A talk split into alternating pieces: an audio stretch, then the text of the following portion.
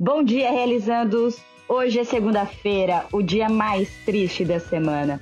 E é por isso que eu tô aqui, para poder passar um pouquinho de conhecimentos felizes para você.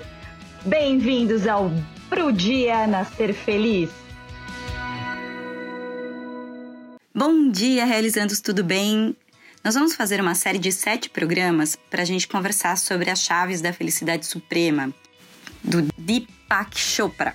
E vamos começar do início falando sobre a primeira chave do caminho para a felicidade suprema. A primeira chave é a gente estar tá presente. A gente precisa estar tá presente em consciência, em corpo, em tudo, em todos os momentos da nossa vida. Isso acaba evitando que a gente sinta determinadas coisas ruins e afetem diretamente nosso corpo, como por exemplo a ansiedade, as tristezas, os julgamentos. Isso podem gerar erros e doenças até, é, porque a gente precisa entender que a gente é um ser único. Nossa cabeça e nosso corpo, eles trabalham juntos.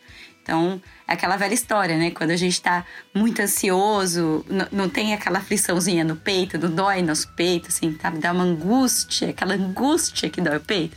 Então, é uma reação física que a gente tem através dos nossos pensamentos. Se a gente estiver presente, se a gente tiver consciência do que está acontecendo, a gente evita um monte de coisa errada e um monte de coisa ruim que pode atingir nosso corpo de uma forma ruim mais para frente. Então, a gente pode evitar algumas doenças mudando algumas atitudes que a gente tem. Que se a gente tiver o pensamento lá na, na morte da bezerra, a gente não vai conseguir resolver, né, gente? Então vamos pensar assim, por exemplo, acontece então, uma coisa que acontece bastante, sabe? Você tá dentro do ônibus e alguém tropeça, dá um empurrão em você, se você tiver fora do presente, você não vai ver que essa pessoa de repente tropeçou num senhorzinho, tentou desviar de um senhorzinho e, e bateu sem querer em você. A primeira reação, se você estiver fora das, dessa consciência, é você ficar bravo com essa pessoa que esbarrou em você. Será que essa pessoa merece essa postura que você teve? Porque ela fez uma coisa legal, mas acabou fazendo uma coisa ruim.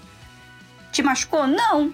Mas, poxa vida, bateu em você, né? Entrou no seu campo de, de, de espaço. Então, como que você atua sobre isso? Respirar, estar presente é o que se fala a primeira chave. E uma coisa muito importante é que a gente tem que pensar que nosso coração, ele gosta de coisas boas, né? Tipo, eles, eh, nosso coração gosta de amar, o nosso coração gosta de sentir coisas boas. Isso faz bem para ele, isso alimenta ele. E se a gente tem o poder do presente, se a gente tem o controle sobre os nossos sentimentos, do que do que está acontecendo, é, a gente pode mandar um monte de coisa boa para o nosso coração. Então, às vezes a gente respirar ser um pouco paciente para entender o que está acontecendo com a outra pessoa ou com as outras pessoas, as nossas atitudes em determinadas situações podem levar um monte de coisa boa no nosso coração.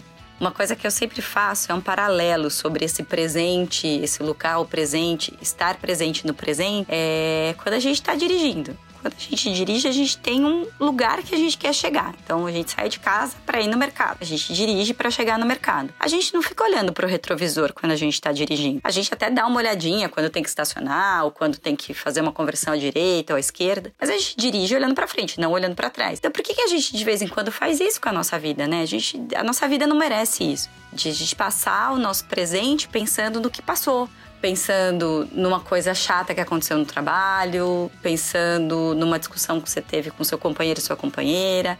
Isso já passou. Tem alguma chance de consertar ainda? Então, o que, que você pode fazer no presente para consertar? Não tem gente de consertar? Gente, esquece. Não tem outra coisa para fazer. Bola para frente. Tenta recompensar de uma outra forma. Se você percebe que seu companheiro e sua companheira tá, tá chateado uma atitude que você teve, o que, que você pode fazer hoje, agora, que possa suprir essa chateação? De repente, um carinho, uma atenção, sentar, conversar com a pessoa consciente, sem aquele momento de, de raiva ou de, de grandes emoções, sabe? São coisas que a gente pode fazer. Quando acontece alguma coisa errada no trabalho, como que isso pode ser compensado? O que, que você pode fazer no dia de hoje que melhore a sua atuação e que as pessoas vão olhar e falar: Poxa, que legal, fulano, a fulana fez isso hoje, olha que massa. Ou simplesmente passar desapercebido, porque a melhor coisa do mundo quando a gente trabalha é quando a gente passa desapercebido, né? Porque quando lembram da gente é quando a gente fez alguma coisa errada. Então, vamos pensar nessa, nessa questão da, da presença, de estar atento. Uma coisa que eu falo que eu fico bem brava, que é, tipo, as novelas ficam passando flashbacks, né? E a nossa vida não é um flashback, nossa vida é o que acontece agora. Mas isso não, não quer dizer que você não possa ter um plano futuro, de você pensar no futuro. É óbvio que a gente tem que pensar. Mas para a gente construir uma casa, a gente tem que começar fazendo um plano dessa casa. E esse plano pode ser feito hoje. Pode ser feito esse plano hoje, descobrir o quanto a gente precisa para fazer essa casa, o quanto que a gente precisa economizar por mês para a gente ter essa casa pronta em determinado tempo. Estar presente não é negar que a gente tem um monte de coisa que a gente quer fazer lá na frente. Estar presente é o que, que eu posso fazer hoje que vá me gerar um resultado amanhã. É aquela coisa, né? De a gente precisa plantar a sementinha hoje, a gente precisa regar a sementinha hoje, para que amanhã a gente tenha frutos. Tá bom? Gente, foi um prazer estar aqui e te espero para a próxima segunda, onde a gente vai falar sobre a segunda chave. Um beijo a todos e até amanhã.